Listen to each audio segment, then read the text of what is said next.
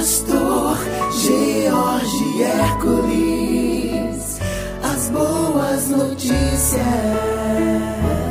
Quem convive com idoso em casa não é tarefa fácil cuidar de alguém da terceira idade, mas deve ser encarado como um privilégio estar a serviço de quem um dia cuidou de você.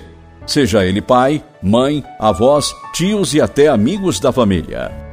Os idosos, na sua maioria, não possuem boa saúde, enfrentam dificuldades de mobilização e acabam em cima de uma cama sofrendo. Infelizmente, muitos são abandonados pelos familiares e deixados até a morte nos asilos.